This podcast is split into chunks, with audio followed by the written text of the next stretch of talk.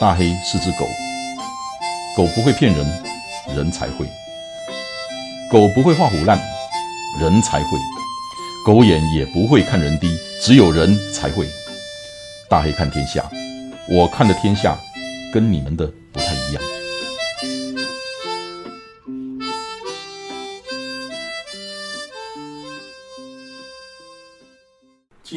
我们接着昨天的内容。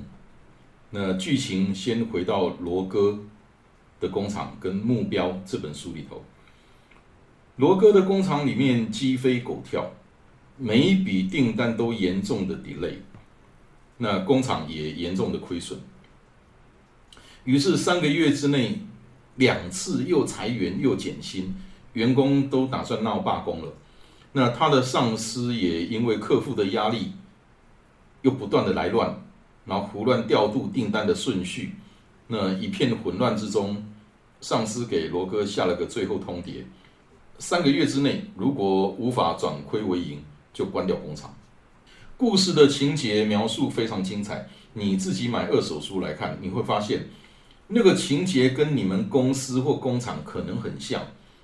那么叠床架屋的组织架构啦，勾心斗角的办公室政治，然后一天到晚的会议。那光说不练的屁话干话，邀功诿过、粉饰太平，都是他们的错，一切都跟我无关。反正这些内容你自己去看。那我要直接进入重点。罗哥找了钟娜，一个物理学家、管理顾问。作者塑造的这个角色，说的其实就是他自己。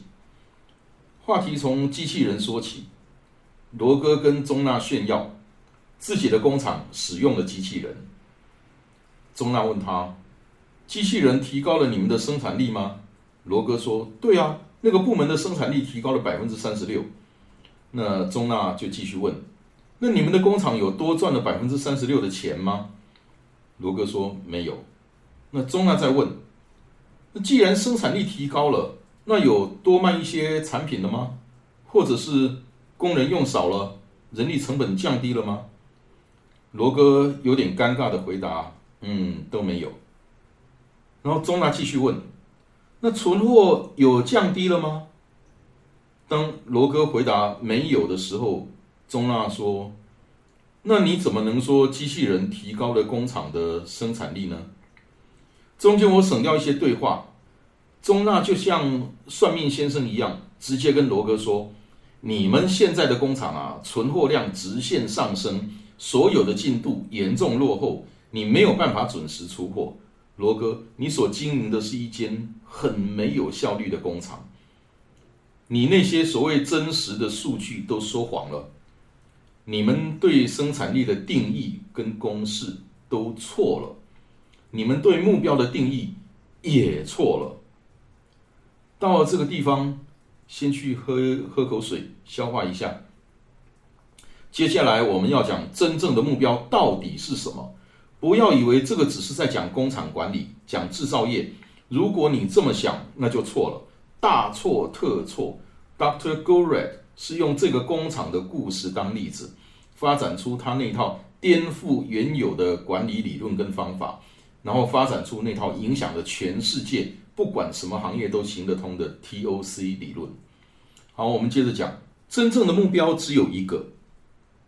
不管什么样的目标，都永远只有一个。你先把这句话记下来，然后再记下另外一个东西：目标跟指标不一样，目标跟衡量指标不一样。这个就是我们现在很流行的那个那个 KPI 跟那个 OKR 的的差别一样。还有一句话：再复杂的问题，真正的原因也只有一个。你把这三句话都记下来。到了后半段，你如果还记得这三句话，你就会知道我在说什么。开工厂、开公司的目的就是为了赚钱，对。那如果不赚钱，其他的东西都只是个屁。这句话应该不会有人反对。那么公司的目的公司的目标就是赚钱，没有错，就是赚钱，也就是利润。那这样子就够了吗？你一开始投入了两百万，然后赚了一百万，跟你投入了一亿，赚了一一百万，都是一样一百万。可这两个一百万能一样吗？所以你还需要有一个相对指标，叫做投资报酬率，也就是拿你赚的钱跟你当初投入的钱去比较。那这两个够了吗？不，不够。公司可能净利跟投资报酬率都很好，还是破产了。也就是说，现金周转不灵，现金流量不足，往往是企业垮台的幕后杀手。或者你可以说，它就是压死骆驼的最后一根稻草。所以，现金流量是企业经营的第三个指标。假如现金不够，那么其他一切都不重要。现金流量其实就是企业生存最重要、最重要的指标。你保有一定的现金，你就没事；你低于那条线，一有风吹草动，你就死定了。去年的 SARS，今年的 COVID-19，每天在上演着多少这种活生生的戏码？好，公司是不是赚钱的三大指标？净利、投资报酬率跟现金流量。那这三个里面最重要的就是现金流量，刚刚已经讲了。可是对于一个公司或工厂而言，用来表达目标的传统指标似乎都派不上用场。那些什么生产效率啦，那个什么呃品质的种种指标啦，人力资源啦，这些都派不上用场。而且今天如果我不是老板，我不是投资者，这三个指标好像离我也非常远。这个时候呢，中纳提出了另外三个指标：有效产出 （throughput），然后第二个是存货 （inventory），然后第三个叫做营运费用。Operating expense，我用人话讲给你听，有效产出它不是产出，重点在于有效那两个字。你光产出没有用，你要有效啊！什么叫做有效？就是东西做好了能够卖出去，把钱换回来，那个才叫有效。那你要把产出产在对的时间、对的数量、对的品质交到客人的手上。你把钱收回来，那个才叫有效啊，对不对？你答应了人家六月底要交货，到八月底了才跟客人说货做好了，那时间不对，人家可能就不要了。然后客人下给你的订单是一千个，你做了一千两百个，那多出来那两百个收不到钱，这个也不叫做有效啊。好，时间对了，数量对了，可是你交给客人的东西跟确认的样品不一样。或者是跟双方讲好的规格不一样，也就是说品质不对，人家也不会愿意付钱的。总之呢，钱没有收回来，没有装到你的口袋里头，那种产出都没有用。在这里有一个很重要的观念，叫做局部效益最大化。你记下这个名词，这个是一个陷阱，很大的陷阱。我们等下会回来讲。那我们先回到那三个指标。有效产出、存货跟营运费用，再精确一点来讲，就是提高有效产出的同时，也降低了存货跟营运的费用。所以它其实就是一个，就一个目标，三个东西、三个指标同时要发生。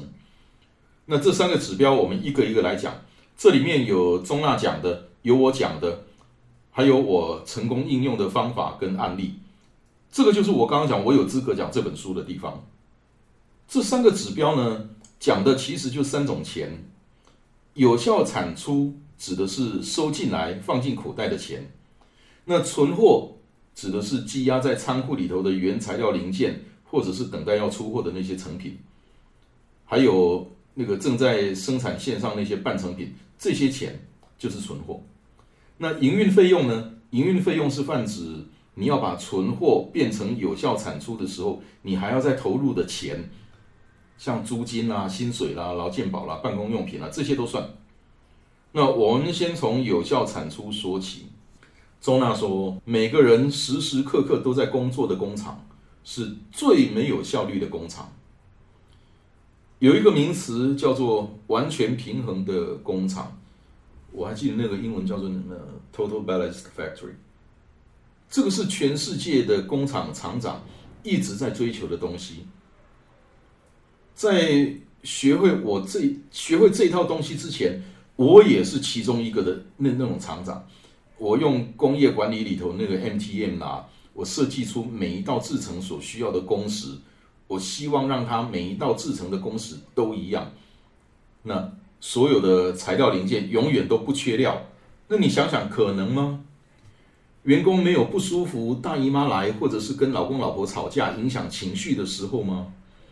那做出来的东西都尽善尽美，都不会有不良品的时候吗？每一个厂商交货，即使都完全准时了，材料零件都不会有瑕疵品、不良品吗？所以，第一，完全平衡的工厂是不可能也不存在的。第二，就是我们刚刚讲的那个局部效益最大化的那个陷阱，或叫做迷失。在以前的传统产业里头，有个很流行的管理办法，叫做论件计酬，也就是计件制，尤其在工厂里头。甚至其他非制造业也也有很多的行业用这个概念在计算员工的呃酬劳。那也就是你领的薪水取决于你的生产数量，记住哦，是你做的那个半成品的数量哦，不是成品的数量哦。在二十多年前的中国大陆，所有的工厂都是论件计酬。我一九九四年第一次在大陆，在扬州。对全扬州市所有的工厂老总讲课的时候，这一点引起了超级大的震撼。所有人都质疑我，毛主席说的“多劳多得”那一套错了吗？那个时候在人家的地盘上，我要挑战毛主席，真的要有两把刷子。不过，我想大家都同意一个前提。完全平衡的工厂，它不存在，也不可能。也就是说，同样的单位时间，有的制成出来的东西会比较多，有的制成会比较少。那再想一想，这些制成都有先后顺序的关系。这一关做完了，东西必须往下一关流动。如果每个制程都拼命做，也就是追求局部效益最大化，那会有什么结果？有的制成工人闲着，因为上一个制成的东西还没有下来。那东西还没有下来的原因，可能是因为机器故障啦，或者是零件有问题啦，或者是那个上一个制成的那个工人正在不爽啊。然后你也一定会看到有一些制成消化不良，那个工作桌上面的东西堆积如山。记得罗哥一开始跟中纳炫耀公司用的机器人生产效率提高了百分之三十六。那钟妈问他的那几个问题，他都答不出来的那段对话吗？这个就是钟娜所说的，每个人时时刻刻都在工作的工厂是最没有效率的工厂的那个道理。他讲的就是有效产出的观念。当你在追求局部效益最大化的时候，你就掉入了见树不见林的陷阱。那导致的结果呢，就是。有效产出会低落，同时存货跟营运的费用都会大幅度增加的那种噩梦。在这里，中拉又讲了依存关系跟统计波动这两个名词。那作者以罗哥带着儿子大卫跟他的一群同学去徒步践行，还有一个骰子跟火柴棒的游戏来讲解流程或者制成的设计。这个部分在书里头的第十三、十四和十五章，我需要你们自己去看，你会恍然大悟，因为里头有一些图我没有办法用讲的。到这个地方，我们讲的好像都是跟工厂有关的管理，其实不是。作者是在为 TOC 理论埋下种子，你思想的种子。好，今天是终极。那明天是最后一集，我跟你分享怎么样制造现金。对，除了印钞票以外，你怎么样制造现金的方法，非常有效的方法。那书里头没有教你的。